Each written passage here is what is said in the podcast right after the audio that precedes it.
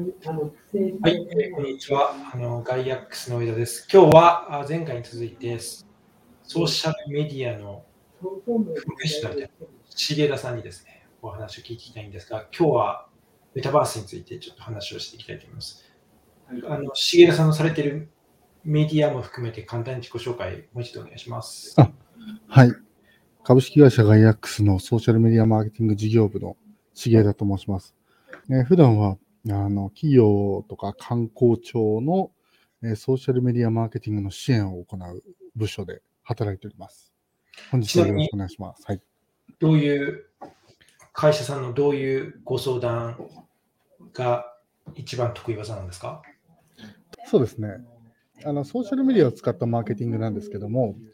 その得意技ということで言えば、やっぱりソーシャルメディアの特性を生かしたそのなんだソーシャルメディア上でそのお客様のブランドにまつわるコミュニケーションが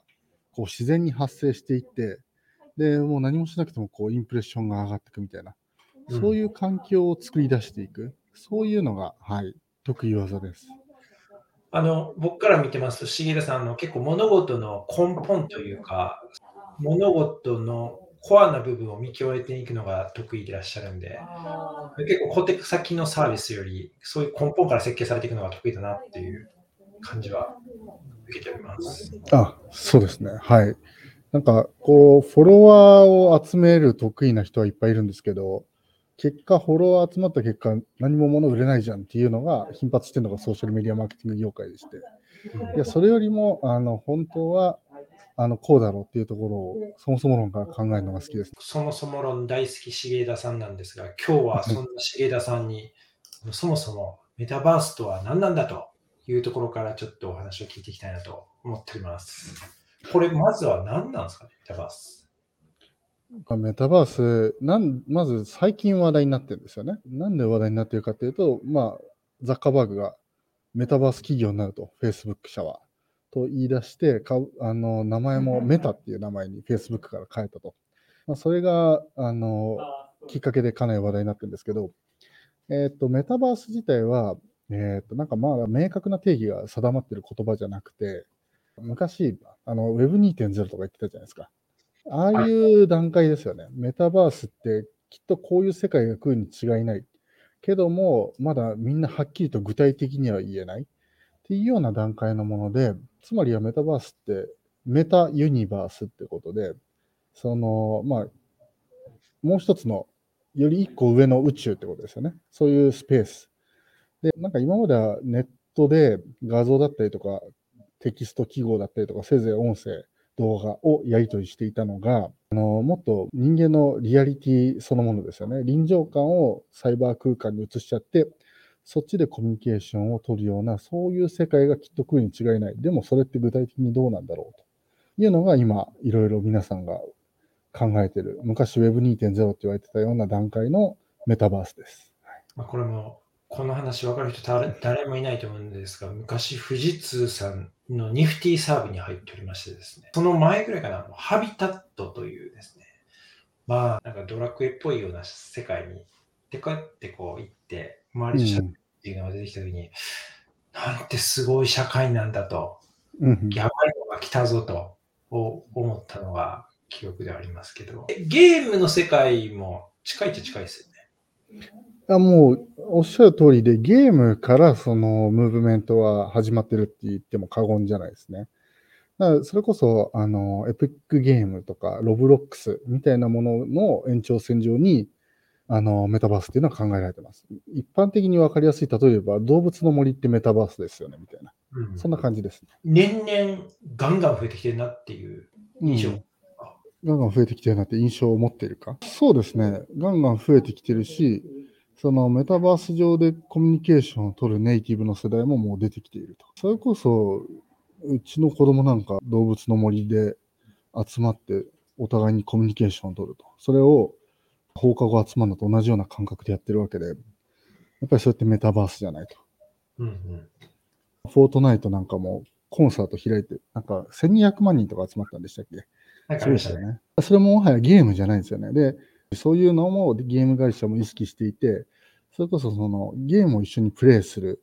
っていうことで、最初、あの、まあ、チャットだったりとか、音声でやり取りしてコミュニケーションを取るっていうのから、もう単に集まるだけが目的の空間っていうのを作って、そこで、あの、アバター同士でくっちゃべってっていう、そういう使われ方もどんどん意識してきてますよね。うん、このメタバース、これからどういう未来があるというふうにこう考えてらっしゃいますか？ますます普及していくのかと思いますけど。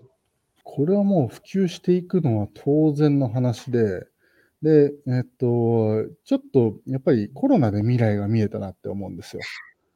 物理的に離れてるから、サイバー空間を通じて、お互いにあのコミュニケーションするっていうことで、その時やっぱりみんないろいろ工夫したんですよね。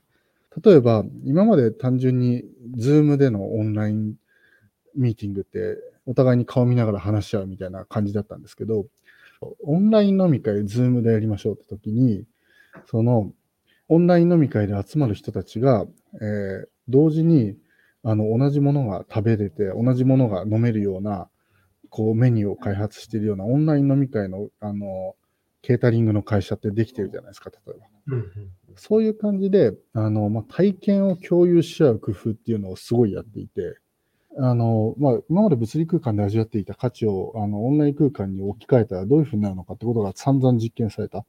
なんかあの、僕とかも北海道の動物園のあのクラウドファンディングでノベルティもらうために、まあ、寄付したんですけど、それが、ノベルティがですね、何だったかっていうと、ライオンがひっかいた傷のできたダメージジーンズっていうノベルティがあって、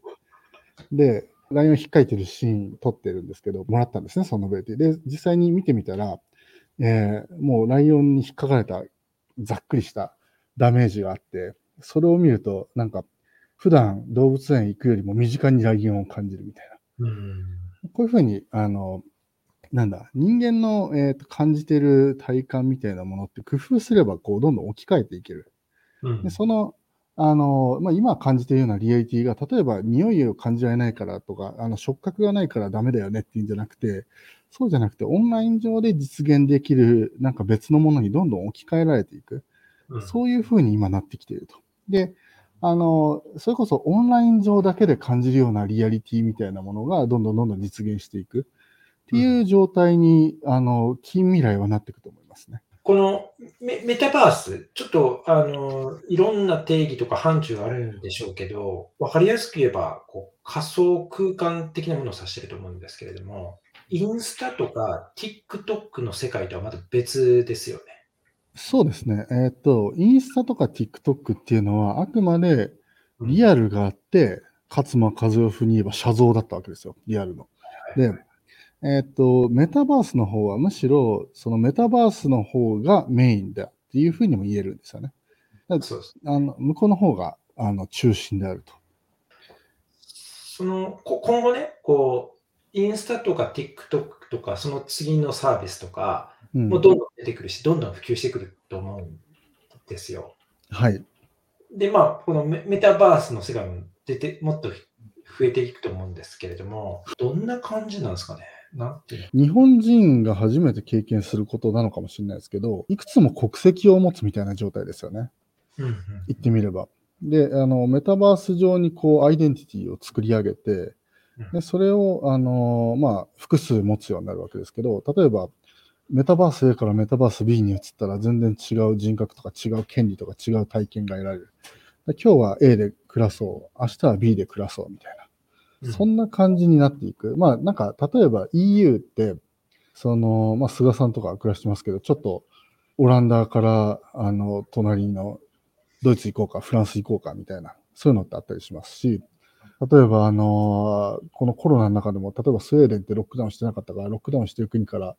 スウェーデンにみんな逃げたみたいな話ありますけど、そんな感じで気軽に移動して全く違う、あの、ルールとか、えー得られる楽しさっていうのを、こう、どんどん着せ替えていくみたいな、そういうことが当たり前に行われてますけど、まあ、メタバース上でもそんな感じになっていくっていう、そういうことですね。うん。まあ、例えばインスタとか、まあ、むしろ Twitter とか、自分の人格の第二の人格、こう裏垢作ったりとかってやると思うから、まあ、それらも含めて全部とはいえリアル立脚型だったのが、メタバースになると、もう一回り別人格を一から作り上げれるみたいな、そんな感じなんですかね。そこなんですよね。そこが面白いところで、まさにビジネスチャンスだっていうところでもあるんですけど、例えばメタバース ABC ってあるとするじゃないですか。A から移ったら B っていうのは全く違う人格で A のものは何も引き継がれないのかと。うん B から C に移ったら C は何も引き継がれないのかと。ちょっとこれってリアルとは違うというか、これだとあの完全にその主軸をメタバースに移すって考えにくいんですよ。うんっていうのも、あの、リアルの世界で我々は、例えばオランダからドイツに行ったとか、ドイツからフランスに行ったっていうふうに生きてるけども、やっぱりなんかいろいろ名前とか、この体とかお金とか引き継いで移動してるじゃないですか。そういうふうにこうメタバース上を移動するときにも、やっぱり財産とか、一定のアイデンティティとか、引き継いで渡れるようになって、まあ、マルチバースとか言われる考え方ですけど、そういうような、えー、とことがちゃんと実現して、初めてみんなそっちに主軸移すようになってくるんだと思います。だからその、それぞれのメタバース A、B、C のそれぞれの人格を統合するような、まあもしかすると NFT かもしれないですし、アイデンティティを保証するようなトークンかもしれないですけど、そういうようなものがまだ必要ですね。でもこれ、あんまりにも全部引き継ぎすぎると、メタバースじゃなくて、リアル社会と同一人格になってしまいますよね。そうです。だから適度な匿名性を保ちつつ、ほ人格の切り替えを楽しみつつ、でも引き継いだ方がいいものだけ引き継げるっていう、まあこういう状態が必要になると。で、ここってまだちゃんと実現してないんで、ものすごいビジネスチャンスだと思います。自分自身のこう感じる感情としても、なんかこう、ある程度引き継いだ方が自分自身を感じれるのかもしれないですね。うん完全別人格でやってやりまくってもいいけど、あくまでもゲームの中間すぎて、うん。自分への心の響き方が50%程度になっちゃうとかだと楽しくないですもんね。楽しくないですね。ここら辺、えーっと、前、なんか、アベマ TV かなんかでメタバースって何みたいに、なんかメタバース流行んないよっていう論者の人が言ってたのが、結局メタバースってそれぞれの世界観にシンクロしなきゃいけないじゃんと。そね。それ気に入んなくなっちゃったらダメでしょと。飽きちゃったらダメでしょって言ってたんですけど、いや、多分そうじゃないんですよね。引き継ぎながら、ちょっとずつアップデートしていく、その自分の本体みたいな人格も。で、それでいろんなメタバースを渡り歩いたりとか、新しいメタバースを、まあ、自分で構築したりもするんでしょうけど、そういうようなアバターを操るアバターみたいな、こういうものが多分出てきてくると思います。ちなみに、重枝さんは、うんこのメタバースにおけるこの幸せっていうのを、こう、過去の人生で感じられたことってありますか？メタバースというか、僕も知らないですけど、あの、重枝さんが内緒にしている人格のことだから、ここでは喋れませんみたいな、そういう、はいはい、あの、匿名性の保たれたアカウントで、いや、いろいろやんちゃやってますみたいな、そういう話だったらあれなんですけど。そうですね。やんちゃやってるかどうかは言えないですけど、実際に僕は、あの、会社の皆さんにお知らせしていない人格のアカウントはありますね。で、ここら辺からも割とわかるんですけど、えーっと、SNS 上の人格って複数あるんですよ、僕も。まず、えーっと、個人っていうのは、あの、なんだ、インディビジュアルだから、あの、ディバイドできないもの、分割できないものって捉えられてるんですけど、いや、そうじゃなくて、あの、ディビジュアルだっていうふうに誰かが言い出したんですよね。で、日本だと平野啓一郎さんがそれをよく言ってるんですけど、要するに、あの、人間は関係性によってその人格って書き換わるよねって話です。だから、上田さんと話してる僕は、あの、の人格と、家族といる時の僕と、友達といる時の僕は、人格違うわけですけど、それは人間関係が書き換わったから違うわけですよ。っていうふうに言いますけど、でもそれぞれの人格を知っている統合された人格としての僕がいて、で本当に深い付き合いをする人っていうのはそっちも知っている。だから、表アカウントも知ってるし、裏アカウントも知ってるみたいな、そっちと付き合ってる人は僕の本当の僕知ってるよねみたいな、まあ、そういうようなこう人格もあの分人で分かれていて、さらに階層的になってるわけです。あのツリー工場になってるんですよね。だから人格 A を操る人格 B がいて、人格 B を操る人格 C がいてっていうふうに。で、どんどん深くなっていってると。まあなんか、そういうことがあります。で、僕はそのうちの一つの人格で、やっぱり SNS を使ったりとか、まあ昔だったらニコ動やったり、ニちゃんやったりして、やっぱりすごい楽しかったっていう経験がありますね。学校で話し合うやつなんかいなかったんだけど、